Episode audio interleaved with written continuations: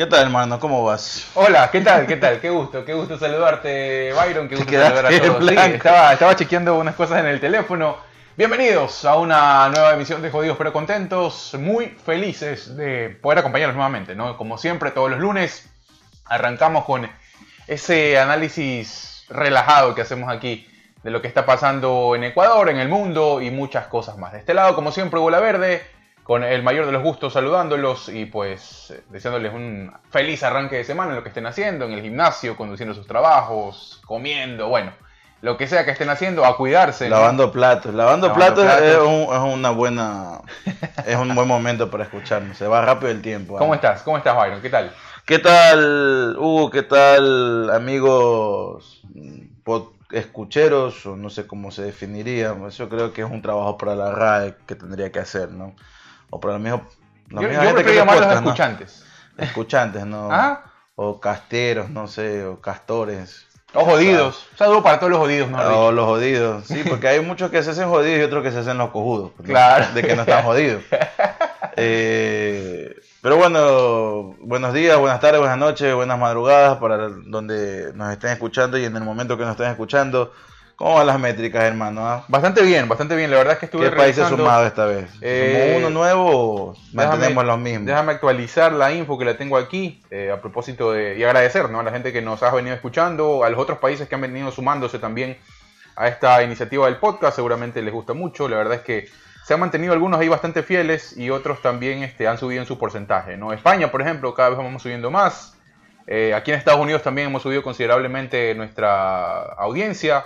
Chile, Rusia, Colombia, Bélgica, Uruguay, Argentina, Israel también se mantiene ahí presente. Un abrazo, un abrazo a toda la gente que nos está escuchando. Oye, esa gente de allá, o sea, bueno, de cualquier parte del mundo que no quiere, pero el de Israel sí me, me tiene intrigado, quién será, ¿no?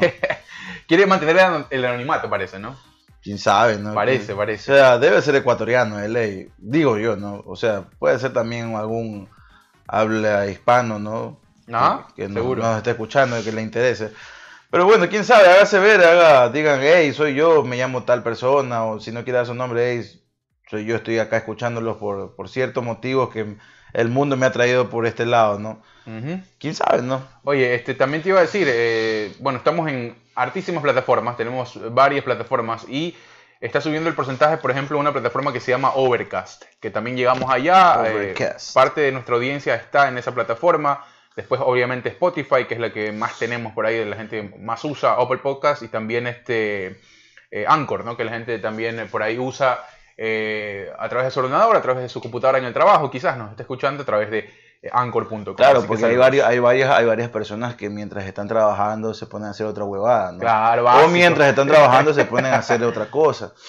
Eh, o hacen las dos cosas al mismo tiempo. Bueno, ya eso es una habilidad que se desarrolla a medida que le vas cogiendo el golpe a tu trabajo. depende ¿no? del trabajo también, ¿no? Claro, porque, o sea, sí, pues si eres un guardia te vas a aburrir haciendo nada, pues por lo menos te pones a escuchar algo. Los guardias, los taxistas, aunque dudo mucho que en Ecuador pues, se pongan los taxistas a escuchar podcast, ¿no? Debe ser más, más millennial, el taxista, un taxista millennial debe ser. Pero un taxista de vieja, de vieja cepa, pues Muy ya. de radio, ¿no? Claro, es muy de radio Cristal, Radio Sucre, ya, ¿no? Esas radios que, que son tradicionales, ¿no? Para ellos. Pero quién sabe, uno se está modernizando y escucha, escucha podcast, qué sé yo, de, así como nosotros que divariamos en cualquier tema o, o se pone a escuchar podcast de sexo. Hay bastantes podcasts de sexo, loco. Aunque sí, sí, me parece un tema muy limitado para hablar, pero ¿De qué?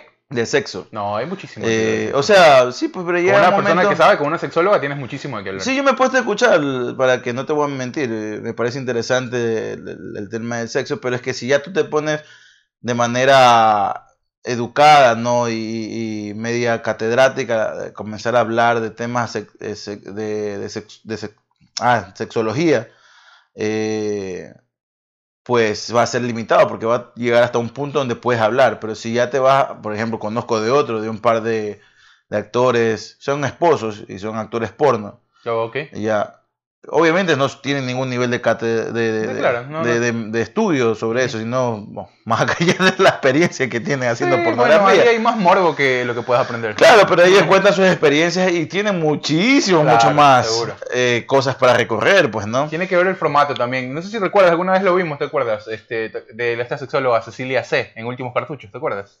Oh, sí, ajá. Era- eran chéveres los temas como los estaban ahí, por ejemplo. Claro, pero es es muy limitado, ¿me entiendes? Porque ya llegas a un punto donde ya no puedes eh, hablar un poquito más allá como te gustaría hablar, ¿me entiendes?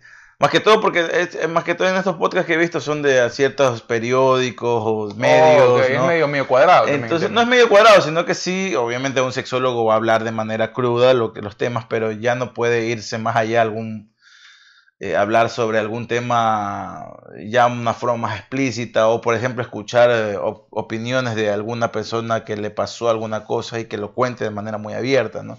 Hay, hay espacios también. ¿no? Hay estas, estas famosas charlas TED también acerca de sexo. Claro. La gente lo hace también. Y hay un, hay un podcast ese de, de sexo que donde ya se está hablando de una manera mucho más amplia que, que, que el visto ahora en estas últimas semanas de, de una man que tiene un perfil en, en Instagram, ¿no? Y, y te da así como recomendaciones de posturas, de cosas, ¿no? Ah, bueno, ok. Ya. Y la mantiene a, eh, a través de una plataforma de Audible, creo que se llama, Ok. ya, que es también de podcast, pero obviamente hay que suscribirte, cuesta. Oh.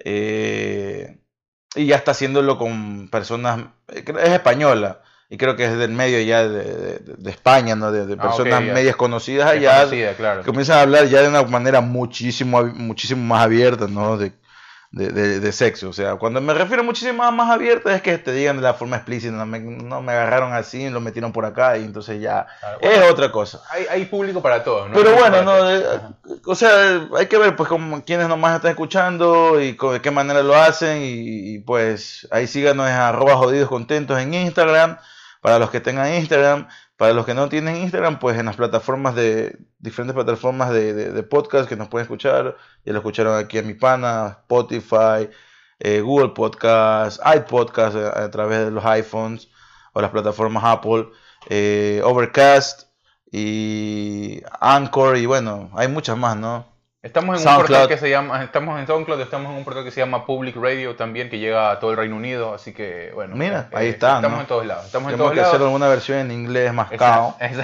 esa- esa es la idea. Bueno, qué semana rara, ¿no? Qué semana rara y creo que escogimos un buen día para grabar porque salieron algunos temas a flote eh, a propósito del tema COVID en Ecuador.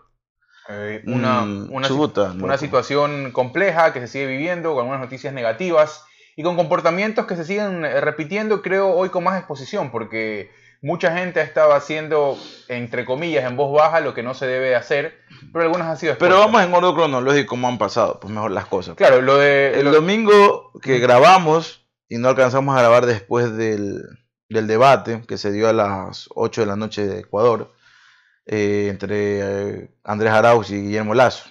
Tú no lo alcanzaste a ver. Yo lo vi, lo vi. ¿Ya lo viste después? Sí. Bueno, me parece perfecto, pero así podemos discutirlo muchísimo más. Eh, creo que vamos en ese sentido cronológico, porque está lo Sí, del creo que, debate. bueno, habrá que darle un poquito menos de tiempo a eso porque ya perdí un poco de... de- de- de- No, yo creo que te mantienen más por, por- por- las repercusiones que ha causado Bueno, después de eso. ahí vamos desarrollándolo. no Y de problema. ahí vienen los vacunados VIP, que está bien densa la cosa. Eh, más, más, más nombres que se conocieron, ¿no? no, eh, sí, no escuchaste los audios que salieron. Claro, también. Porque están bien lámparas, bro. O sea, esa nota, o sea, ya- bueno, ya. Y de ahí, pues, de los temas que se han dado desde el fin de semana. ¿Qué Claro, te parece si sí, sí. mandemos esa, agenda? Creo que para la gente creo que se bien, va a claro, mucho más fácil eh, digerirlo, la información de, esa- de esa manera. Bueno, empecemos con el debate. Debate entre Guillermo Arauz y Guillermo No. Lazo, los candidatos que llegaron. Perdón, eh, Andrés Arauz y, y Guillermo Lazo, de los candidatos que están en la segunda vuelta, que se va Eh, ¿cuándo- ¿Qué fecha que se dan son las votaciones? El 7 de abril creo que es.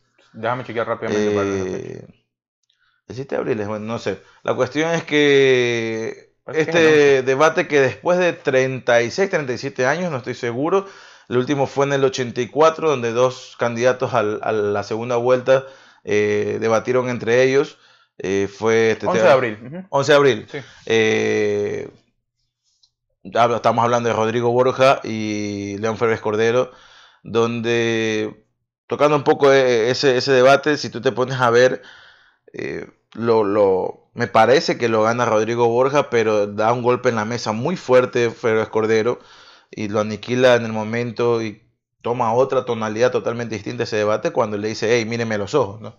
Claro. ¿No? Bueno, muy, Eh, muy de Férez Cordero, ¿no? Claro, pues no, pero Rodrigo Borja creo que se estaba defendiendo bien con argumentos y lo estaba ganando el, el- el- el- el debate, pero sin embargo ya dando este golpe en la mesa que es muy importante en los debates y eso eh, creo que el CNE tuvo que haberlo eh, determinado mucho antes de hacer una comisión de debates del CNE que no sé cuántas personas estarán dentro de esa comisión, pero dudo que sean más de tres o cuatro personas, porque el puto debate estaba muy mal formulado, es un, formato muy muy estúpido. O sea, desde el formato, desde cómo decidieron cuál fue el camino para llevarlo a cabo, eh, inclusive en, la fluidez del mismo, ¿no? Desde las preguntas malísimo, malísimo. hasta los temas que tocaron que fueron preguntas muy demasiadas largas, pues que abarcaban cinco, tres, cinco o seis temas en una sola pregunta, era una pregunta de un párrafo, o sea, esos tipos no saben preguntar, brother. Y fueron, y fueron preguntas que sí, se, se basaron en cinco o seis temas, pero... Y creen que respondan en minuto y medio. Genéricos de, de, un tema macro, ¿no? Porque para mí se quedaron con muchísimas más cosas que hablar eh, pero que la gente quizás no le, reste, no le toma importancia o le reste importancia por la falta de exposición de los mismos temas. Mira, yo, o sea, la verdad yo hubiera, del CNE, o, bueno, no el CNE, el CNE es como una institución pública, entonces es más difícil, está muy limitada en ese sentido. Pero de cualquier man que quiera que, que, se quiera hacer cargo en las próximas, eh, eh, ¿cómo se llama? Votaciones, elecciones, de hacer un, un, un debate yo lo que haría es poner a ese, al, par de manes que lleguen a la, o a la señora que llegue a la, segunda vuelta, eh, me imagino que en algún momento tendremos una presidenta mujer, ¿no? Bueno, ya lo tuvimos Rosalía Arteaga, pero no la dejaron ni un día gobernar y ni siquiera consta como presidenta. Eh, pero sí la pondría ahí, esta par de personas que llegan a la segunda vuelta, micrófonos abiertos y lancen ahí. Debe haber un o sea, como un slang, hermano. O sea, el, problema, el problema de, los micrófonos abiertos en, Ecuador eh, es que puede salir cualquier cosa. Si con micrófonos controlados salen las barbaridades que salen, imagínate con micrófonos abiertos. No, muchas barbaridades acá. Eh, Pero bueno, la cuestión es que ahí tú ves, pues, qué clase de persona, el que mantiene su postura, ¿no? Y que con argumentos trata de contrarrestar las, las aberraciones que puede decir la otra persona o el que ya se va dañando y se va trastocando totalmente de cómo empezó a cómo termina. Y yo creo que ahí es una visión más amplia para las personas que van a votar. Es decir, bueno, mira este hijo de puta, ¿no? Se terminó dañando, terminó bien, empezó bien, pero terminó insultando a la diestra y siniestra. ¿No? O simplemente, ¿no? Los dos mantuvieron una... Porque sería bueno en algún momento, ¿no? Que, decir, bueno, digan dos candidatos y uno dice, mire, este es nuestro plan, nosotros queremos que nos escuchen, porque creo que nosotros podemos sacar al país de esta forma. Las cosas no se van a, transformar de la noche a la mañana, pero vamos a intentar hacer lo, que más podamos y los, nuestros puntos de, de anclaje en nuestro gobierno van a ser estos. ¿No? Y el otro decir, sí, bueno, ellos tienen su propuesta, nosotros tenemos esta propuesta de acá, coincidimos en este claro, punto. Es que ese, sería el ideal, ese sería el ideal, pero, el, a ver, el, pero no, sea, no hay esa huevada. El hecho, de que, el hecho de que inclusive esté presente la palabra debate para, este, para estos candidatos y para la gente en general, cree que debe ser necesariamente una confrontación, y no es así. De ideas debería ser, ¿no? Claro, de, ideas, hablo, de, hablo de, carácter, de posturas que mucha gente cree que el que más grita o el que más golpea la mesa es el que más sabe o el que más idea de, cómo gobernar tiene. Eh, a eso me refiero, a eso me refiero. Me refiero a que eh, la idea o la figura de un moderador es necesaria, sí, pero una persona que esté ahí para encaminar, no para intervenir de la manera que intervino la moderadora acá. Eh, bueno, inclusive, no inclusive no, alejándola de culpa. ¿Quién, era la moderadora? Creo que era la hermana de Rosalía creo que fue, ¿no? No, no, no. Este, bueno, hubo una, en inicio, una, una moderadora, Algo así una, una, comunicadora designada. Claro, ella, negó, ajá, negó su participación y a las últimas horas encontraron esto, que ella no tiene la culpa, ¿no? Le dijeron ven y la otra dijo, bueno, ya, yo voy. Pero ella estaba más nerviosa que los mismos candidatos. Era Andrea Bernal, la, la, la, que iba a, a moderar en ese momento eh, y no... Y la que terminó siendo... No, fue Claudia Arteaga. Es la hermana de Rosalía Arteaga, entonces sí es la hermana de Rosalía Arteaga. Eh, entonces, este, eh, yo no le he hecho la culpa a ella. No es ella, es por cómo eh, está, hecho, por cómo está hecho el formato, estaba, era detestable, o sea. Claro, desde ahí arrancas mal, entonces hay muy poco que hacer. yo la vi un poco nerviosa. Mano, esos, esos videos del gobierno, ¿para qué putas lo ponen? Pues, o sea, no, no, no le dan ni a la gente ni la más mínima idea de lo que está pasando. Lo único rescatable, o sea, no rescatable, lo único que a mí me interesó fue en el punto de salud, de la vacunación, que dijo que diciendo en estos videos que había 20 millones de vacunas en el país. Pues. Ah, claro. O sea, ¿a dónde putas están parados? O sea, para hacer los videos. Y los videos eran malísimos. O sea, los videos eran eh, era una, la graficación ni siquiera era con imágenes, la mayoría, me imagino que el 80% fueron con imágenes de, de, de, poniendo lo mismo que decían, eh, iba saliendo en la pantalla, eh, en letras, o sea, sí, entiendo que es para las personas sordas, ¿no? Claro. ¿no? Que tienen la deficiencia del audio. Pero tenían una persona que habla señas abajo. También. Entonces, ¿para qué mierda pones de nuevo ahí las palabras? O sea, eso era eso es como cuando te tocaba exponer y ponías la diapositiva y, te, ponías a leer la diapositiva. El papelógrafo, O el papelógrafo. Bueno, ya no, el papelógrafo ya no. Ah, en el colegio ese papelógrafo. En el colegio, en el colegio pero no digo en la universidad, pues ah, vamos a un nivel ya más, un poquito más alto. Porque, o sea, yo conozco rectores, ¿no? Que todavía iban a hacer exposiciones y se ponían a leer. No, es que, es que ese, ese, recurso es muy colegial. No hermano, o sea, por eso es una vergüenza Por eso te digo el colegio, porque ese recurso es muy, muy colegial. El papelógrafo, la diapositiva con, con el pie de la letra ahí para que tú leas y en vez de ser una ayuda a memoria, termina siendo todo lo que tienes que decir. Hermano, o sea, ¿dónde, ¿dónde estamos parados? O sea, me acuerdo de, de, un rector de, la universidad en que me gradué, se puso a, leer las diapositivas en, en una o sea, en una cuestión que tenía que ver rendición de cuentas. Loco, o sea, yo me decía, es en serio, estamos todos parados aquí escuchándolo a este tipo, leer las diapositivas. O sea, ah, pues un profesor me paraba a media, a media, a media, a media Los mismos profesores hacen lo mismo también. ¿Ah? Los mismos profesores hacen lo mismo también. Bueno, sí, también profesores, ¿no? Y a mí sí me daba coraje. O sea, yo, yo en, algún momento en, la universidad, ya los últimos dos años de carrera, sentí que yo le estaba regalando la plata a la universidad. Era, ahí entra la frase, ya, eh, ya, un mail era todo, o sea, nos mandaba un mail y ya, sabíamos todo. No, no, el hecho es que ya no estaba aprendiendo nada, ¿me entiendes? O sea, ya, ya lo que ya lo que me habían enseñado lo aprendí en los primeros años y ya después los dos últimos años sentí que ya me estaban sacando plata, o sea, ya no sentí que estaba aprendiendo nada. Eh, no sé si te pasó en algún momento, pero yo creo que a, más de uno nos pasó. Alguna, algunas materias, ¿no? Que tú dices, y ellos se indignaron. Y, tú diles, pues, esa huevada, pues, a los profesores y directores de carrera. Se indignan, pues, dicen, no, que nosotros somos no sé qué, puta madre, o sea, desen cuenta que también la están cagando, ¿no? pero bueno, así mismo fue acá. Sacaron estos videos diciendo lo, lo, mismo que hablaba en el video, en el audio, ustedes salía en la pantalla, Ajá. ¿no? Es terrible, ¿no? Y con una información que dudo mucho que sea 100% eh, apegada a la realidad. Entonces, el, debate no era fluido, se trastocaba mucho, eh, la presentadora estaba nerviosa, no sé por qué putas las preguntas estaban en un sobre, como que fuera secreto de Estado, pues las preguntas. Eso para darle, entre comillas, formalidad al tema. no, déjate, O sea, si yo entiendo que tienes una pregunta encerrada en sobres, porque me imagino que nadie las conocía hasta el momento que abrió la presentadora, la, la, la moderadora y las, las empezó a leer, ¿no? Pero ¿cuál es el problema de que les dé las preguntas antes a los, a los participantes y a la misma moderadora? Incluso servía para que la moderadora no esté tan nerviosa. Claro. Ya. Y segundo, para que los otros estén mejores preparados, pues, porque no es una cuestión de cogerlos por sorpresa. Claro. Ya, es una cuestión, quizás el, el último de los, de los puntos, que era, era ahí agarrarse por sorpresa entre ellos, no para ver qué le preguntaba el uno o al otro. Pero ese es el, factor sorpresa, como quien dice, del debate que tenían.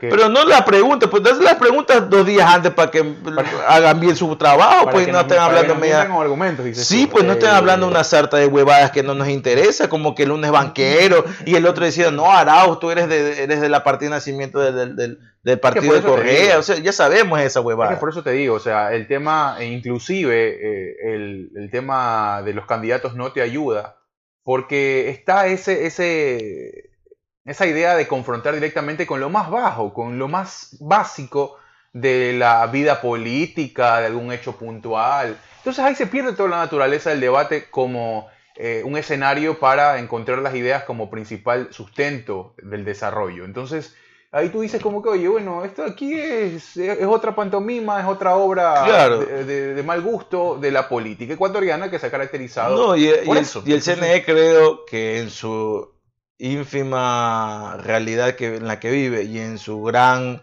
eh, inocencia en la que pretendía hacer eh, el, debate, en la que pretendió hacer el debate, mejor dicho, eh, creía que, o sea, trataba de evitar, me imagino, que esa era la, la, idea, tratar de evitar este tipo de cosas, ¿no? De que se diga este tipo de cosas y resumirle el tiempo de respuesta y mandarle una pregunta súper extensa para que no tenga ni tiempo de decirle banquero corrupto el uno y el otro no diga hijo de Correa. había que prestar atención a las preguntas porque si no te perdías en la mitad, pues. Hermano, nadie o sea, ya llegaron después de la mitad del debate, nadie le prestó. O sea, encontraron punto de salud y comenzaron a exponer lo que ya han expuesto varias veces. Es que por eso, te, inclusive por ahí te puedes simplificar las cosas. Exacto. determinar ciertos tópicos y a partir de eso desarrollen contrapregunta, repregunta por determinadas cosas, situaciones actuales del país, tema económico, cómo está la, a nivel de reservas y todo eso y mucho más. Y a partir de eso ir, ir, desarrollando los temas, pero no con unas preguntas que parecían pues... No, pues era una pregunta de un párrafo. O sea, Raquel no se estaba pegando un tiro. Raquel Noli es una profesora de, de, redacción eh, en la carrera de comunicación de la Universidad Católica, muy buena y muy exigente. Eh, Raquel no le se estaba pegando un tiro a escuchar esas preguntas. no se puede, es que no se puede. Era imposible, era imposible. Señores del CNE, la próxima hagan mejor su trabajo, si es que van a hacer algo, háganlo bien hecho, si no, no lo hagan, porque no habíamos, o sea, pasaron 36, 37 años y habíamos estado relativamente bien sin un debate como esto. Y aparte, o sea, y, y, eso que en la constitución que... Bueno, hay que ver lo que relativamente bien representa, ¿no? Porque o sea, por eso digo relativamente bien. Algunos dirán, no, bueno, si estamos bien, otros no, pues no, dependiendo de cómo, cómo lo tomen. Pero la cuestión es que a partir de la, del, de la nueva constitución, incluso creo, no estoy seguro, pero creo que eh, dentro de este parámetro de las elecciones está como obligación. Y aún así no lo habían hecho. ¿no? Y después de 36, 37 años, lo volvieron a hacer. Ok, okay eso sí, eso sí es ponderable. Eh, yo creo que eh, debería ser más habitual, obviamente con un orden y con un formato más, más revisado o mejor logrado. Eh, Alguien que, que, sea experto y, haya tenido eh, experiencias en hacer debates. asesorarse, asesorarse. Exactamente. y normalizar esto, ¿ah? porque normalizar el desarrollo de las ideas en un campo de acción con respeto y con el objetivo principal de que la gente conozca, siempre va a ser bueno. Que tenga sus modificaciones, obviamente, claro está, pero pero debería ser más normal, debería ser más normalizado este tema. Así que. Y también eh, me pareció atroz que lo pongan a nivel, en cadena nacional. O sea, no es necesario esa nota. Porque así mismo como el, formato estaba, que fue más de una hora, mm, creo que fueron como sí, hora y media, ¿no? Por ahí. Eh, o sea, llega un momento que la gente ya no tiene que ver y por último pone Netflix o pone YouTube o se pone a ver las redes sociales. Claro, no. Pero tiene que darle la chance a la, gente de que quiere, quiera ver una novela y prefiere ver una novela porque ve que no hay un alto nivel de, de coherencia de lo que se está hablando en un debate presidencial. Entonces dice, bueno, voy a poner la novela, es mucho más factible, claro, una película, ¿no? Más allá del tiempo es la calidad de lo que estás viendo. Exactamente, o sea, no, no, representa. Me parece atroz que todavía estemos en, el siglo XXI y que esto, estos medios, o pero instituciones públicas se empecinen en poner en cadena nacional algunas huevadas que no tienen sentido, ¿no? Eh, pero bueno, ya de, eh, entrándonos también en los candidatos, en, su forma de, de, tratar de, adaptarse a, este formato eh, bien pobre que, en los que se los expusieron, ¿no? Arauz empezó bien. El punto más fuerte de Arauz fue la educación y obviamente tenía mucho sentido. Porque ha ido a universidades, ha estado en universidades, tiene una maestría, estuvo dentro del sector de la educación en el, en la, ¿cómo se llama? Durante el gobierno de Correa. Entonces tenía muchos más puntos, es un, técnico, es un politécnico prácticamente quien estaba hablando. Entonces, y Guillermo Lazo, que no tiene ninguna preparación a nivel superior, de educación superior, perdón, eh, iba a carecer mucho de ahí, ¿no? No, no, no, no tiene, y es más, se lo notó bien flojo y ahí sí fue un punto muy bien ganado. Claro, ahora si tú contemplas eso, que la educación se debería ser un pilar, un pilar fundamental en cualquier gobierno, eh, por más poca preparación que puedas tener y por más banquero y por más eh, administrador que seas, debes tener un plan sólido con eso. Porque, claro, bueno, él expuso su plan y creo que a un punto sólido donde él ha escuchado y creo que no, no es el único que ha escuchado eso ahí, es la, tratar la desaparición del, del más allá de que a mí me guste o no me guste, es una cuestión de que la mayoría de los jóvenes se han quejado, ¿no? De la gente joven que sale de la universidad y quieren, pretende entrar a la universidad, perdón, sale de la, del colegio, y pretende entrar a la universidad. y los puntos y la- la- los hechos estaban ahí y lo decía muy claramente Guillermo Lazo. Obviamente no tenía un o no tenía explicaciones más fundamentadas como las que daba Arauz, pero para su plan de gobierno, su propuesta de plan de gobierno en ese punto de la educación, pero creo que ahí sí le atinó muy bien eh, Guillermo Lazo si es que pretende capturar ese voto joven, ¿no? Eh, creo que de clase media para arriba hay mucho voto joven pero- que, que pero está una con vez Lazo. más es endeble eso. O sea, para mí eliminar el No, yo no digo tiene- que- yo no digo- no, para mí no tienen fortaleza, sí, puede tener, un- puede tener un impacto mediano en las personas que tuvieron ese caso y que por ahí tienen hijos de ese caso, pero si te pones a ver eh, y te basas en un plan de educación fuerte, destruir, de- eliminar el CNC no debería ser un punto fuerte eso. No, no, no, yo no digo que es un punto es fuerte, una- es un punto fuerte para la educación en el Ecuador, es un punto fuerte de su plan de, go- de su plan de gobierno y de, que lo utilizó dentro del debate porque ha capturado eh, o ha aprendido o, mejor, o ha escuchado a la gente joven que sale del colegio, quiere entrar a la universidad y que le parece nefasto todas las trabas que se le hacen para poder estudiar a la universidad. ¿no? Eh, empezando por un, por un examen en el cual ni tú ni yo hemos pasado, pero que es demasiado largo y, y en el cual a veces te dicen, no, no, no tienes dotes para estudiar lo que tú quieres, que es, yo qué sé, medicina, Ajá. Y tienes dotes para estudiar, eh, qué sé yo, arquitectura.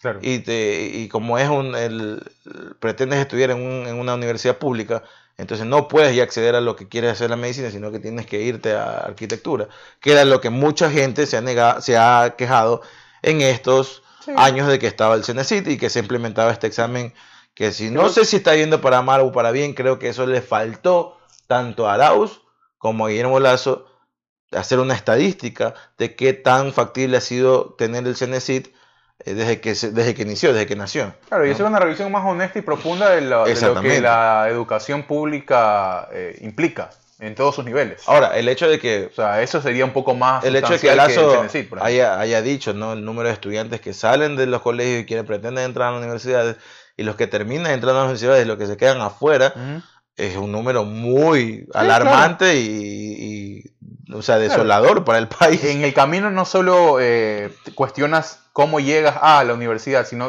qué llegas a recibir en la, en la universidad pública. No, y aparte- fondo, porque tú dices, bueno, llegué. Puedes buscar otras maneras de llegar en el último de los casos, poniéndonos un poco más ligeros en ese tema.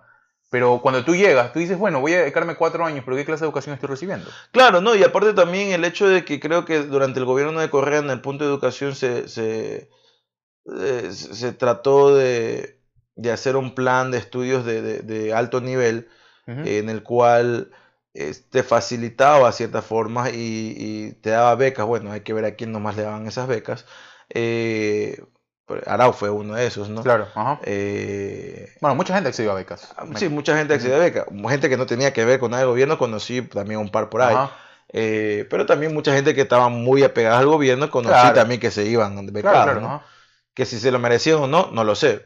Pero eh, la idea del gobierno de Correa en el punto de educación era que las- los estudiantes puedan acceder a, a una educación de cuarto nivel, o sea, un masterado. Y Después regresar a Eh, impartir ese conocimiento. Te daba el crédito, te, pagaba, te, te- te lo pagaba el Estado, ibas, estudiabas el tiempo que tenías que estudiar en el extranjero, eh, regresabas al país y que te in- involucres en el, eh, con el conocimiento que recibiste, que te lo pagó el Estado, ayudas al desarrollo del país. Claro, ¿no? el tema educativo. Que ibas a tener un trabajo que el gobierno te lo iba a otorgar para que tú ya de ahí comiences a devengar lo que el Estado te dado. es muy ¿no? buena, la verdad. La idea era excelente, me pareció Mm. excelente, y incluso lo aplaudí cuando comenzó a salir.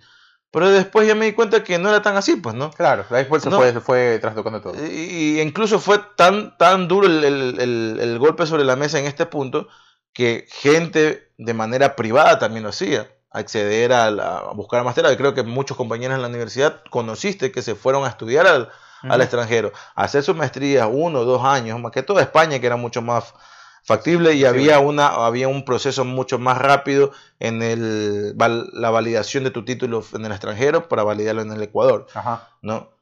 Pero ¿cuántos de ellos están ejerciendo realmente para lo que fueron a estudiar?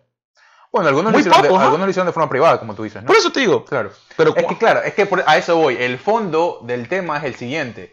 En este caso, las personas que por, por, ahí se iban por sus propios méritos y sus propios recursos, al momento de volver te encuentras con una cartera en diferentes, eh, en diferentes profesiones. Primero, que no pagan ni lo que un título de tercer nivel requiere y que cuando te ven tu título que está sobrecalificado con un cuarto nivel, te descartan. Bro. Te descartan inmediatamente porque no tienen los recursos. Entonces ahí y, por, el fondo y eso, del tema. y eso, eso por un lado. ¿No? Por otro lado está la experiencia, porque muchos claro. de esos Eso es un tema ni bien se, ni bien se graduaban Y no, no hicieron nada de y calle. ya se iban de una a estudiar a España, a Madrid, a Barcelona, bueno, donde hayan, hayan conseguido la... Eso, eso tiene que ver más con formas de ver Regresaba- la vida que otra cosa. regresabas con 20, al- en el mejor de los casos con 24, 25 o 26 años, regresabas a tu país sin experiencia ninguna a tratar de buscar un trabajo, en el caso de nosotros, en un medio de comunicación o dentro de, de- de las aristas de los que cabe en, en Claro, la puede- comunicación. Ujú. Eh, y resulta que no, porque gente como yo como tú, que trabajamos y estudiamos al mismo tiempo, teníamos mucho más experiencia que estas personas. Claro, sí, sí, sí. Claro, ellos tenían mucho más conceptos, ¿no? Eh, pero la experiencia y la educación ah, y, eh, hay que llevarla a la par. O sea, yo aprendí eso en el camino. Pero bueno, retornando al- al- al punto de debate. El Araujo empieza bien, Guillermo Lazo empieza como los típicos partidos, o sea, desde mi perspectiva, no sé si viste el, como tú viste el, el- el debate también, eh, no sé si concuerdas conmigo, porque Guillermo Lazo empezó como cuando Ecuador está jugando las eliminatorias. Ya, claro. No, que toca la pelota, que vamos estudiando al rival, que no sé qué, y por ahí cuando ya le inventan un gol o comienzan a atacarle, ya en el segundo tiempo se comienzan a avivar y comienzan a anotar goles de Ecuador. Ajá. Y el Molazo fue, haciendo, una- haciendo esta analogía, fue prácticamente lo mismo. Y eso no sé qué tan, bueno, ya después me di cuenta que no había sido, no había sido tan perjudicial para Guillermo Lazo, porque yo decía, el debate fue un poco largo, ¿verdad? No, no, no estoy criticando lo que tan extenso fue, porque creo que eh, un debate más de una, menos de una hora no puede durar. Eh, y creo que menos de una hora sería muy poco. Entonces, pero hay gente pues que se pone a ver el debate y tú dices, ya Arauz le está ganando en este punto, o, o no es que le está ganando, es más acertado, creo que yo que está mejor en este punto. Y el otro todavía está ahí medio timorato, como que no sabe cómo reaccionar, y tú tienes que salir en algún momento, o ya te aburriste de ver y apagas el televisor. Ajá. O sea, tú te vas a quedar con lo, un- lo único que viste, que fue eso. Pero creo que la gente no fue tanto así. Por las reacciones después de- del debate, creo que la mayoría de las personas sí se sentaron a ver todo el debate. Aparte que era un evento crucial desde hace treinta y pico de años que no se había dado. Sí, no, y yo creo que era el escenario ideal para lo que te digo, pero que sí, de, de cierta manera se logró y después no. Concuerdo en lo que tú dices, en el- en el- al menos en el primer tramo. Eh, sí lo vi a Lazo un poco dubitativo, si se quiere, eh, al momento de ir a enfrentarse a sus ideas. Tú dices, bueno, eh, cada uno domina su campo, y creo que sí. Eh, el plan a nivel de los primeros tópicos eh, que se fueron manejando en el debate de Arauz fue un poco más solvente. El tema es que Arauz tiene un, tiene tan poca credibilidad que te puede decir mil cosas para mí. Eh, Y tiene ese tonito sí, de... sí, sí, es como que de lo que dice le creo el 10% porque no me convence absolutamente nada. Creo que a, eh, Lazo tiene un poco más de seriedad, si se quiere, al momento de ir a emprender esos temas, de la forma, de la forma en cómo lo habla. Eh, pero creo que en sustancia, Arauz sí, sí se llevó por lo menos el- el- los, los primeros... El primer tiempo se lo llevó lo llevó no podemos negarlo, o sea, creo que fue evidente eh, que, que tenía un discurso muy bien preparado para esos primeros puntos y después se le acabó el discurso. Después ya no, no tuvo eh, la solvencia y comenzó a agarrar de ese discurso viejo, de que ya sí. lo hemos escuchado Ahí ya te das cuenta y que donde ya- Lazo aprovecha eh, eso de allí para poder eh, poder comenzar a, a- a dar pelea, ¿no? Eh, no a dar pelea, porque no creo que sea una pelea, pero comenzar a, a elevar más y a ganar puntos en cosas muy importantes. O sea, la pregunta, para mí un, un punto de quiebre del debate es la pregunta que le hace, o sea, no le voy a hacer yo, le voy a hacer yo esta pregunta, pero no me responde a mí, respóndale a la esposa general Gabela, respóndale a Manuela Pic, responda, y muy inteligente ahí hacer esa, esa pregunta, porque la Manuela Pic la mete, que es la, espo- la esposa o, o novia de, de, de Yacu Pérez. Yacu. Eh, a Lourdes Tibán, que es representante de los pueblos indígenas de, de- de tanto de Pachacuti, no sé si de la Conalle también. Eh, entonces ya estaba metiendo también dentro de ese, o sea, en ese momento estaba siendo la voz también de, esa, de, ese, de ese grupo de personas que, que no están pues en el debate. Y por último, respóndale a mi esposa María Lourdes que, la, que le intentaron hacer un hinchamiento afuera del Estadio Olímpico de Atahualpa, porque eso fue noticia también, ¿no? Y la verdad, la cara de incomodidad fue terrible. O sea, la, la pregunta fue muy bien hecha, fue un golpe estratégico, letal, donde Arauz le quitó el poder de reacción y comenzó a hablar otra cosa. Nunca respondió a la pregunta. comenzó a dar vueltas, No, nunca, nunca respondió la pregunta.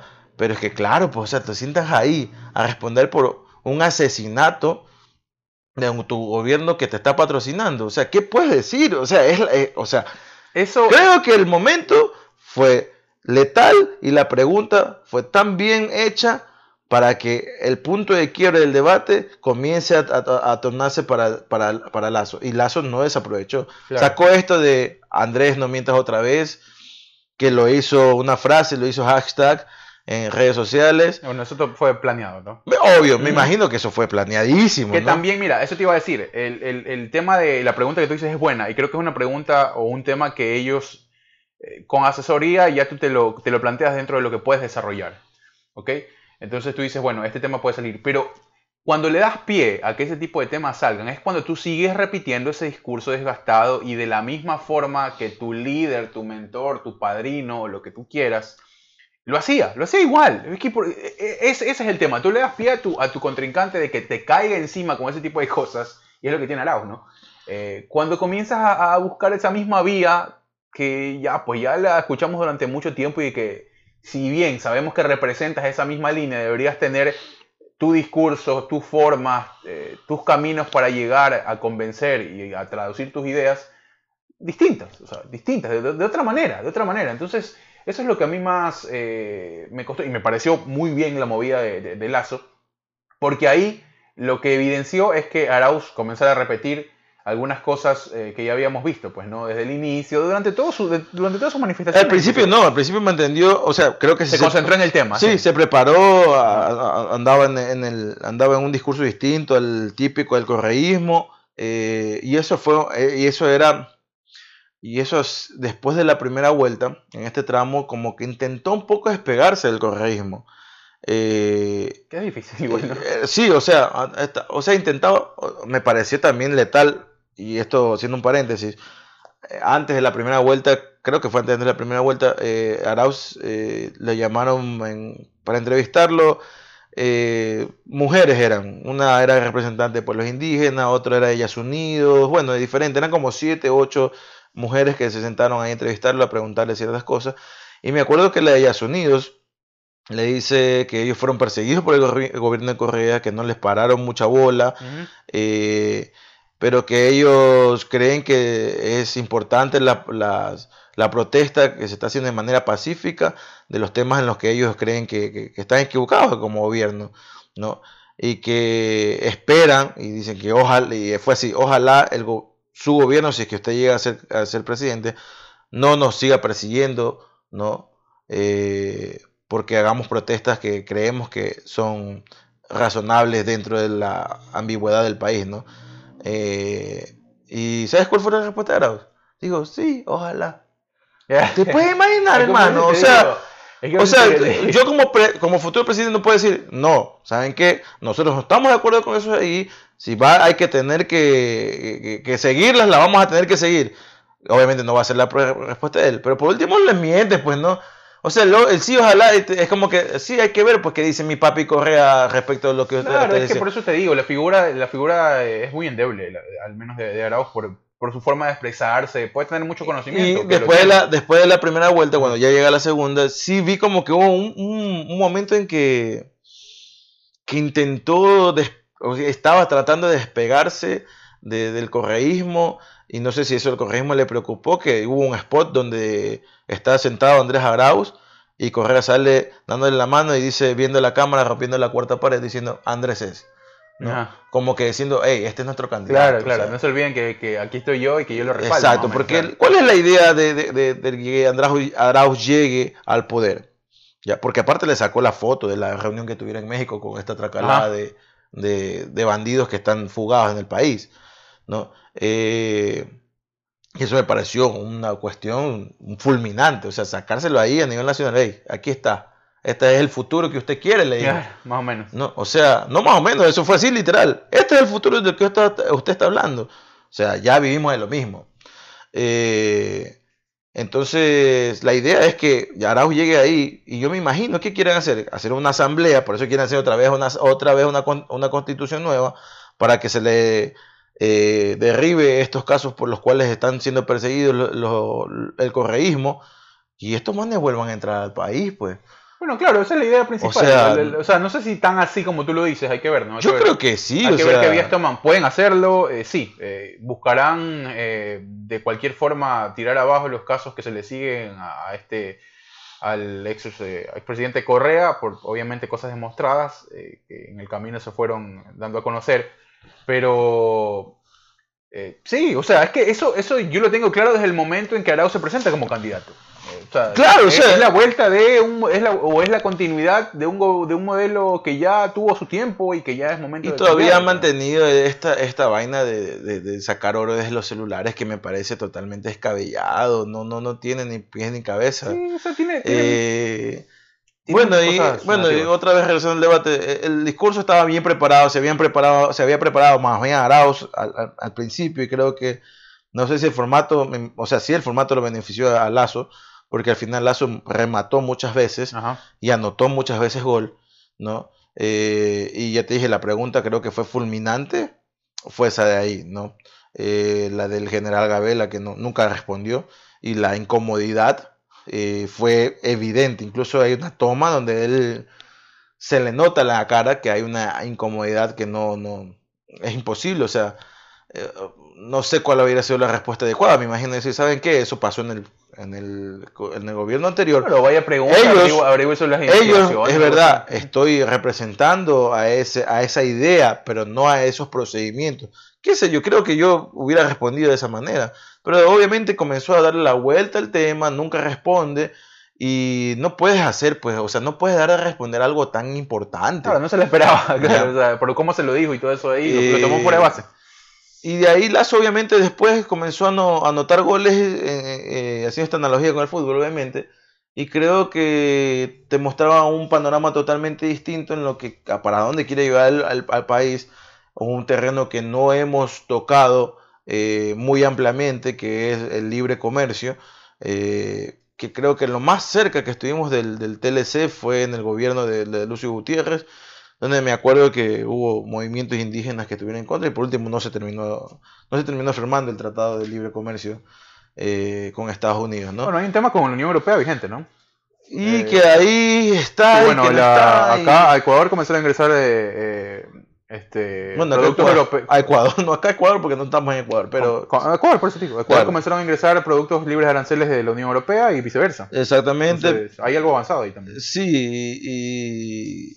pero hay algo ahí que, o sea, no, no, no sé si... o sea, como tratado de libre comercio no hay nada por escrito. Exactamente. Bueno, el tratado de libre comercio implica directamente traer y llevar cosas de acá particularmente de Estados Unidos, particularmente. Claro, es que es el Tratado de Libre Comercio con, Estados Unidos. Y, obviamente él, no solamente se refería a Estados Unidos, incluso ni siquiera lo menciona Estados Unidos, era implícito lo que estaba, pero él habla de Asia, de, hablaba de Indonesia, de, de Arabia, de, de Emiratos Árabes Unidos, ¿no? Y, y creo que en ese sentido, creo que podemos ver, pues ya vimos que lo que nos propusieron esto no nos funcionó, ¿no? Que han derramado, derrochado tanto dinero y no han hecho los grandes cambios radicales eh, que ellos mismos decían que los iban a hacer. Eh, creo que es dable que busquemos otra solución o busquemos otra ruta donde un tema que no hemos, o sea, no hemos escarbado mucho, ¿no? El, el libre comercio que en lo personal me parece, me parece que hay que, que, probarlo, a ver qué tan beneficioso o, perjudicial sea. Sí, para mí, para mí la situación sigue siendo desoladora porque seguimos con la idea de votar por el menos malo, la verdad, y no, no, este, no veo nada, nada, fuerte ni nada sólido. No hay nada eh, claro, ¿no? Claro, entonces eso, es lo que a mí me, me, un poco me genera mucho más incertidumbre eh, que certeza a estas alturas. Pero es lo que hay. Lastimosamente nos quedamos con eso. es lo que hay. y es lo que, a lo que se viene. eh, vamos a ver cuál es la respuesta de la gente. Eh, Pachacuti, que en estos días incitó al voto nulo, por ejemplo, a través de ellos. Pachacuti me parece que Eh, están haciendo eh, Eh, muy malas después cosas. en Y el no- camino Herbas apoyó a Lazo. eh, Y Herba se afilió también al- Ah. al- a la izquierda democrática. Y después de esto viene la izquierda democrática, después de, la- de Herbas que dice yo voy a apoyar al candidato Guillermo Ajá. Lazo. La izquierda democrática saca una- un comunicado diciendo nosotros no apoyamos a ninguno de los dos partidos. Claro. O sea, la izquierda democrática siendo la izquierda democrática, ¿no? Eh, entonces me parece atroz, hay una división total ahí, pero creo que a partir de, de- de- de este debate, Arauz ha perdido muchos puntos y dentro de las encuestas creo que Lazo ha, ha ganado unos cuantos más. No sé cómo esté, las, las segundas vueltas nunca han sido con una diferencia abismal, no ha sido un 70-30, un 60-40, no ha sido, han ha sido siempre Creo que lo máximo me- me puedo atrever a decir unos 5 puntos de diferencia. Es bastante. O sea, eh, o sea, hablo que está apretado para dos candidatos, ¿no? O sea, Claro. siempre ha sido como creo que estará en un 51, 40 y- eh, 44 o 46, eh, 47, 52 y así han se han determinado casi las segundas vueltas, ¿no? Eh, vamos a ver qué pasa, vamos a ver qué sucede. Eh, Arauz creo que la tiene muy complicada porque aquí ya no hay nada más, sino hasta, hasta ya que verse Sí, las elecciones, no- ¿no? Bueno, aquí ya es este, dedicarse a bombardear con más, con más cosas, ¿no? Más, con, entre comillas, campaña, a ver qué más pueden sacar del, del uno y del otro. Claro. Y Una cuestión que yo no sabía y que me enteré que a partir de la primera vuelta que quedaron Lazo y, y, y ¿cómo se llama? Y Arauz, Ajá. Lazo incluyó en su mm, cuerpo de, de- de asesores de comunicación, asesores políticos, incluyó el que estaba haciendo la cabeza del cuerpo de asesoría política de Herbas. Oh, sí. Bueno. No es porque... Bueno, ahí comenzó a hacer TikTok, pues, ¿no? Este, Herba, Herba Bueno, se no, sé, si- también. no, bueno, no sé si fue por él que hizo, pero... Herba- es que mira, No, me parece interesante de que vea que dentro de su campaña política ha sido atroz, para mí, ha sido muy mala, tanto el uno como el otro, eh, pero que tratar de corregir ciertas cosas, eh, en principio, no digo que deba votar a toditos, ¿no?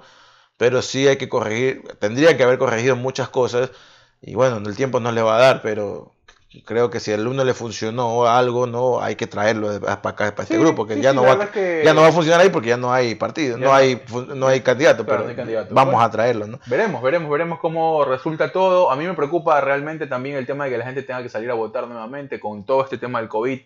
Y allá con las cosas. vamos. Y allá vamos, allá vamos precisamente pues, y tenemos que ir a velocidad eh, rápida, ¿no? Porque ya me está escribiendo el invitado.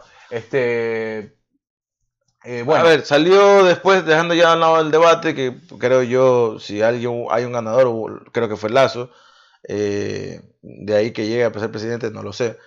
Eh, salieron el tema de los vacunados VIP, más listas, salieron unos audios donde, no sé si los escuchaste, donde las esa ex asesora de, o asistente, mejor dicho, del ministro, del ex ministro Ceballos, Ceballos, ajá. era la que era coordinaba prácticamente todo. Sí, sí, sí. ¿no?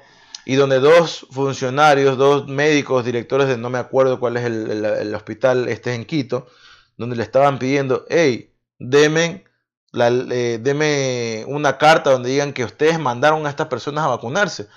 Porque literal, resumiendo en los audios, estaban diciendo que todo el plan de vacunación que ellos tenían eran por órdenes directas y por palabra, o sea, por conversaciones. Claro, no, una- no una- había una carta.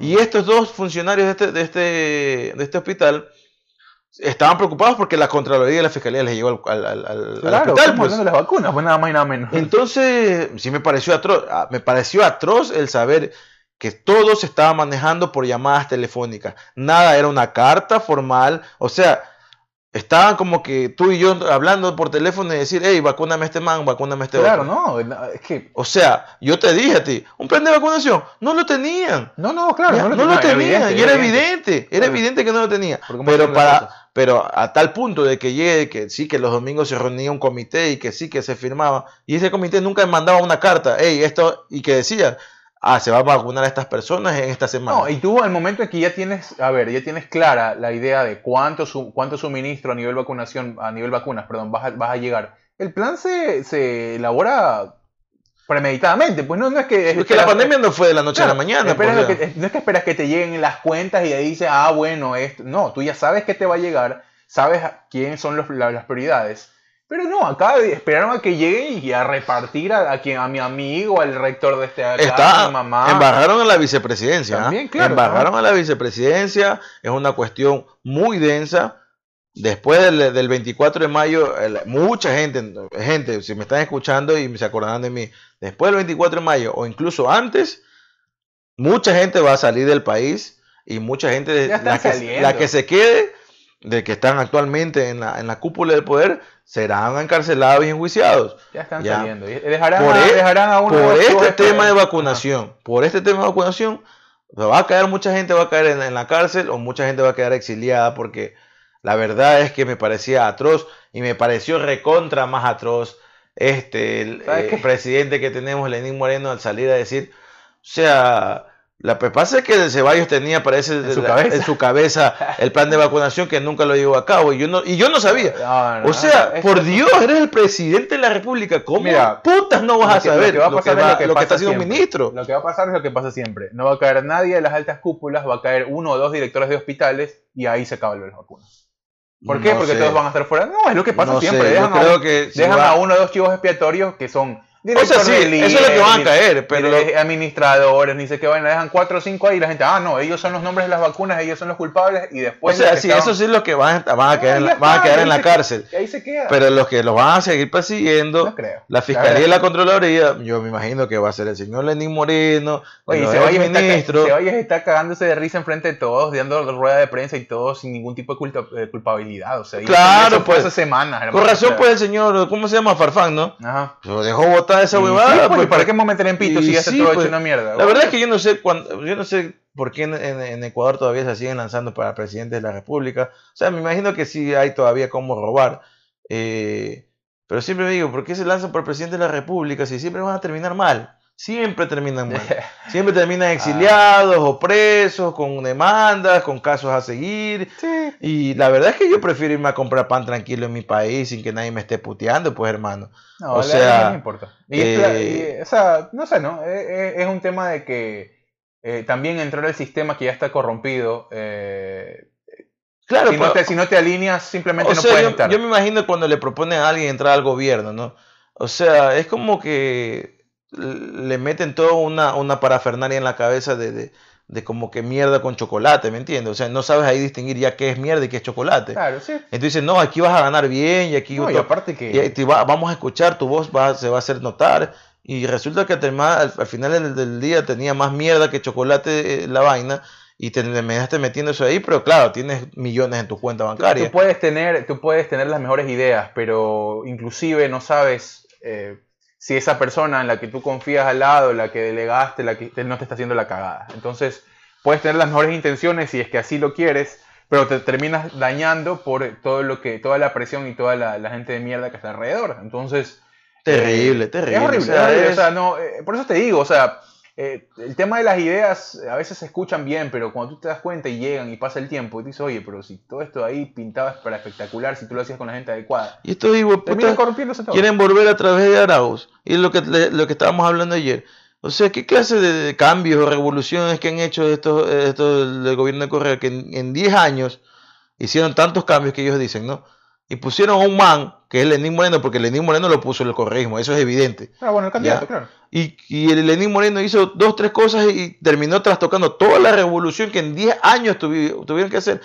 Puta, hermano, o sea, qué clase de personas. Son unos inectos, pues.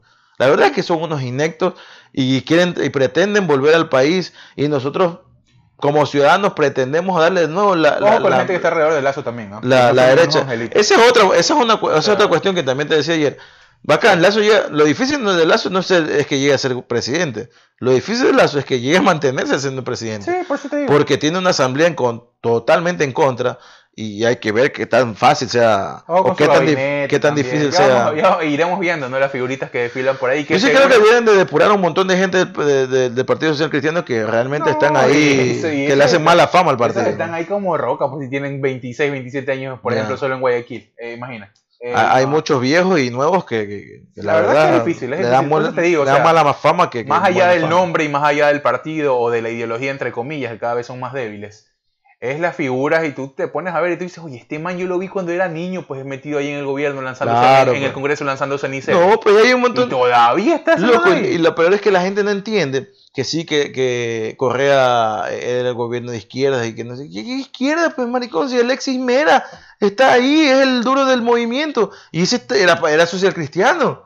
O sea, ¿qué izquierda estamos hablando? O sea, son una gente que totalmente torcida, que primero tenían unos ideales y después se cambiaron a otros y llevaron los mismos ideales a este solamente con otra con otro o sea, sentido de popularismo, nada más. En Ecuador se baila al, sol que- al son que te toquen. Y si no bailas, no comes. No, lo peor es que este, O sea, este, este, es- este, este, grupo de, de- de ladrones para siempre, que creo que se quieren llamar, porque antes robaban los políticos y se iban, no salían, no del país. ¿Sabes qué? Yo creo que ya no, ya no tiene nada que ver con el Pero- dinero, sino más bien ya tiene que ver con una sensación de poder falsa, obviamente, que ellos sienten. O sea, es como que se hacen como Claro, que, pero como que se hacen adictos al tema de que hoy yo, yo tengo Son poder, adictos, hermano. tengo sobre, tengo ca- capacidad de mandar sobre esta, eh, sobre este contexto y ya no, el dinero pasa a segundo ¿Y plano porque y- termina siendo dinero que no termina, no puedes disfrutar ni, ni siquiera. Exactamente, ¿me entiendes? Pero igual el dinero lo van a tener, pues, ¿me entiendes? sí, pero me- ¿qué te, ¿de qué te sirve tener tu cuenta reventada? Ahora, me pareció, dólar? me pareció súper utópico también que Lazo en pleno debate diga, no, es que ya están condenados, algunos están presos, pero no han, devu- no han devuelto el dinero. ¿Y tú crees que lo van a devolver, hijo de puta? no, o sea, está loco. en el poder tampoco le van a volver. No lo van a devolver, hermano. Déjate de huevadas. O sea, Bueno. otra huevada menos. Oye, este, para ir avanzando, eh, bueno, vamos a ver en qué termina lo, lo de los audios, ¿no? Yo creo que se va a quedar ahí como te digo. No sé, la Fiscalía y Contraloría están en investigaciones saldrán- supuestamente. saldrán a ¿ah? la luz tres, cuatro directores de hospitales encanados y de ahí los mancitos que hicieron la cagada real allá en, están, estarán en Bahamas Claro, o en, pues, o en lo, que Miami casi de siempre, risa. lo que siempre pasa, ¿no? los autores materiales son los que quedan, los intelectuales son los que se van. Sí, y bueno, y comiendo canas estos manes 10, 15 años, ¿no? O quién sabe menos, porque a veces le dicen quédate, quédate ah, ahí, claro, quédate ahí, que te pago pues. todo el proceso y ya cómete 2, 3 años, pero te vas a ver forrado en billete a tu casa. Bueno, Claro, pues, o sea, Eh. también pasa. Eso es lo que te decía la, la, la mierda con chocolate. Pues ya después ya no, ya no después no distinguen y se dan cuenta que eran más mierda que veremos, chocolate. veremos. Bueno, vamos a ir rapidito con el otro tema. Oye, ¿viste en Twitter el video de la gente del Alemán Humboldt celebrando Ya, como si no, hubiera me mañana? Pues sí, cuando el- Cintia se, se, se puso a sacar eh, pis- agua de las piscinas, eh, no sé qué, para el carnaval. Ah, Al mismo tiempo, el colegio Balandra creo que fue. No, Ajá. no quiero meter acá a un colegio equivocado, bueno, pero eso es un, un colegio privado. creo que fue un colegio privado, de así mismo, con, de estos estratos medios altos. También se pusieron a, a su fiestota. Según lo, No que me dicen, lo que dicen es que todos los que estaban en la fiesta estaban con negativo de COVID. Eh, bueno. Son cientos y hueputas, ¿tú eh, crees que todo sí, está negativo no, de no se COVID? puede creer. La verdad es que bueno. Que eh, tenían permiso del COVID, que eso es lo más, lo más Creo que es crítico, porque ¿ah? no vieron una piscina inflable, no entraron a dar toletazos, creo, ¿no? Si hubiera estado una piscina inflable ahí en el salón, capaz veías a un, Capaz. metropoli- algún metropolitano ahí queriendo dañar la fiesta, pero como no había, eh, y porque no era en el suburbio, entonces este, seguramente no, no hicieron nada. Pero bueno, eh, lo cierto es que, bueno, una fiesta que, ¿cuántas personas hay? Unas 200, 300 personas más o menos. Si quiere, hermano. Yo veía ahí todos con su, Puro- con su vaso y su vestido, Puro- salta y salta, puros brinqui, pelados brinqui, pero- ahí bailando, jodiendo, lo que ha dicho Capaz, se- capaz estos son partidarios de Arauz, pues que dijo que era, que los jóvenes no les pasaba nada cuando les daba COVID, ¿no? No sé, Algo así dijo el No sé si la gente de Alemán Humboldt esté necesariamente metida con Arauz. Yo diría que con otro candidato, pero bueno. Eh, Este, el COE también dio una exposición ya para, a partir Varias de- exposiciones. para Ajá. mañana, creo que ya comienza el toque de queda otra vez desde las 9, 8 de la noche hasta las 5 de la mañana. No, desde las 12 hasta las 5 no se puede circular. Ah, no se va a poder Desde circular, las 12 de la noche hasta las 5 de la Señor mañana. Hugo está más, más pendiente. de Eh, desde las 12 hasta las 5 de la mañana, una de las disposiciones eh, se, re- se reduce, bueno, eso va a ser, va a ser hasta eh, el 9 de abril, ¿no? No sé con qué objetivo, ¿no? Estamos a muy poco que se acabe marzo, eh, pero bueno, eh, no me parece que sea un tiempo prudencial para eh, poder eh, un poco bajar los números que están cada vez más eh, Hasta el complicados. 9 de abril, ¿qué hacemos hasta el 9 de abril? ¿Cuál de verga? Eh, el horario comercial de las verdad, actividades va a ser hasta las 10 de la noche, otra de las disposiciones. Eh, se impuso, bueno, la prohibición de bebidas alcohólicas y moderación en la vía pública, que supone que debe estar prohibido. Eh, huevadas que cada vez caen en, la, en lo redundante. Eh, la, la, gente puede comprar alcohol desde las 6 de la mañana hasta las 5 de la tarde. El que quiera abastecerse se va a poder abastecer también, así que tampoco tiene mucho sentido. Eh, o sea, no tiene sentido para el que para el... Tañaño, si te dicen eso estando en Guayaquil, bueno, me voy a las de la tarde y me lleno de biela, pues ¿qué, qué, qué puedo hacer? O sea, con tal de que tomes en tu caleta frío, está bien, ¿no? Claro, o sea, por eso te digo, el fondo del tema es como que es de relleno. Ah, que no pues, se eh, puede dejar de fomentar el alcoholismo en Ecuador, porque es altamente eh, dañado. Pues. Eh, también, este, bueno, se van a intensificar los controles y los operativos en diferentes zonas, en parques y mucho más. y bueno, lo que más generó un poco de, bueno, generó mucha, diría yo, no un poco, generó mucha preocupación, es lo que dijo Carlos Salvador, el director municipal de salud del municipio de Guayaquil, es que pues está circulando las cepas británicas en Nueva York, en Ecuador, ¿no? Ya hay gente... ¿De Nueva York o del Reino Unido? De Nueva York y del ah, Reino Unido, de las dos. Bueno, sí, no, no, no era muy esperado. o sea, más, bien me sorprende un poco más que no haya llegado la de, Brasil. han, muerto, han, muerto, cerca de 500 personas en Ecuador solo en el mes de marzo por COVID. Y las camas UCI están reventadas, no hay disponibilidad para, para que la gente vaya a hospitales y mucho más a estas alturas, imagínate. Increíble. y la gente no entiende, ¿no? No, no se entiende y no se quiere avanzar en ciertas políticas, ¿no? Y hay que ser un poco más estricto, hermano. Ya vota ya con el respeto que se merecen señores del ejército, ya dejen de jugar boli y salgan a las calles, pues esperen una... O sea, bueno, yo no estoy muy, muy de acuerdo en, en, este, en este encierro, ¿no? Pero, porque ya creo que hemos ya, ya se ha probado el encierro y no, en, el, en, el, encierro como como como, como premisa perdón no no como tal. En el en el encierro o mejor dicho en la salida con un objetivo de diversión o con un objetivo de disfrute sí frénate un poco. A eso me refiero. No no si vas a salir a camellar dale pero no. Claro pero o sea más allá de eso es que el problema está es que que tienes que cuidarte tú mismo, porque, o sea... Para cuidar a los demás también, ¿no? Es que si el, gobierno o el, o el, gobierno se pone a cuidar a los demás, hermano... Claro, cuando le pones algo, una prohibición a alguien, lo que más haces es hacerlo eso. Claro, sí, por eso te digo, o sea, tiene que ver con un tema de empatía y con lo que puedes llegar a, a, repercutir a tu alrededor. No solo, no solo con gente de tu trabajo, sino con tu familia. O sea, si tienes abuelos, si tienes padres, cuídate un poco más, puedes cagarle la vida. Si tú eres joven. O sea, yo creo que sí eh, debes salirte a divertir. No en bares, obviamente, porque son espacios cerrados y aglomerados, ¿no? Eh, discotecas mucho menos. Pero sí espacios abiertos, ¿no? Donde, donde no haya, y sea siempre con tu grupo de, de familia, ¿no? Con gente que vivas ahí mismo que por último te vas a terminar aburriendo no, no saliendo. Pues, por eso están los números como están, porque ya lo han hecho. No, pues eh, o sea, según como me cuentan en, Guayaquil, la vaina, o sea, mi misma enamorada que se regresó a Guayaquil, o sea, ella ha salido y que se va a la playa, que no sé qué, y uno diciéndole, cuídate, mira, que lo de aquí, que lo de acá, pero bueno, ya uno a veces no hacen caso. Ya no, uno no puede estar atrás de ellos, sino hasta que le pase, y ella le ha dado COVID, pero si no hasta que le pase, ya eh, ahí como que dice, uy, si es verdad, ya no voy a salir, que no sé qué. Pero, ¿me entiendes? O sea, es una cuestión ya, yo creo que ya es más de criterio personal. Sí, sí, por eso Porque ya nos damos cuenta que el encierro, el cautiverio, no dio tampoco frutos. O sea, en medio cautiverio, en media pandemia, que estaban todos metidos y enclaustrados en su casa, la gente se seguía muriendo en las casas. Sí, claro, también. ¿Por qué? Porque algunos tenían que salir a trabajar y todo lo demás, o sea... Todo está concatenado, con el, alza de, los casos, con el eh, colapso del sistema de salud, con, Exacto. o sea, todo, todo tiene que ver, pero sí hay algunas cosas pequeñas que como iniciativa propia se pueden realizar y que ayudarían a evitar muchas, muchas cosas más, ¿no? En todo caso, eh, veremos, veremos en qué termina esto. Lo cierto es que, eh, bueno, que creo que no vamos a poder hablar de, la película. Desde acá cuidarse, desde acá cuidarse pues en lo que puedan, si tienen que salir a camillar, se van a camillar, pero intenten pues, en la medida de lo posible, ya hagan algo en su casa, ya es cuestión de ustedes, suave. Ya es cuestión de ustedes. sí, ya, ya, depende de cada uno, no hoy a, estas alturas ver qué medidas se toman o qué medidas se dejan de tomar ya pasa a segundo plano cuando la gente nuevamente se está enfermando y cuando hay en el medio tanta corrupción, tanta cosa sucia ahí para poder acceder a vacunas y mucho más. Así que va a estar mucho más dilatado el proceso de una normalidad, entre comillas, en Guayaquil, en Ecuador, en todo el país. Olvídense que la vacuna les va a llegar si seguimos claro, en, en, este son. Es imposible. Ese, es el problema. Tenemos que tener en cuenta ese tipo de cosas para poder eh, ver cuál va a ser el panorama más adelante. Bueno. Y yo sí te decía la vez pasada que hablamos yo creo que los laboratorios hacen mal, pero tú me decías, no se puedan poner, pues si ya te están poniendo en el contrato que no dejas de desviar las vacunas a terceros, que no sé qué. Tienen que también humanísticamente ponerse a ver que las vacunas, o sea, al correr al, gobierno ecuatoriano no se las venda. Véndeselas a agentes privados del ecuatoriano porque de una forma u otra se aseguran que la vacuna va a llegar. Quizás a un sobreprecio, quizás a menos precio, pero va a llegar. Pero estos hijueputas primero se vacunan ellos y después la gente hay que ver cuándo se vacune y diciéndole que tienen 20 millones de vacunas. Yo no veo a campaña, yo, no veo campaña de vacunación en Ecuador. eso no debería ser competencia del laboratorio sino de los gobiernos. Pero ya en parte lo están haciendo, o sea, al momento de que ponerse en un contrato que le firman con el gobierno, no no desviar las vacunas a terceros o intermediarios que no sé qué.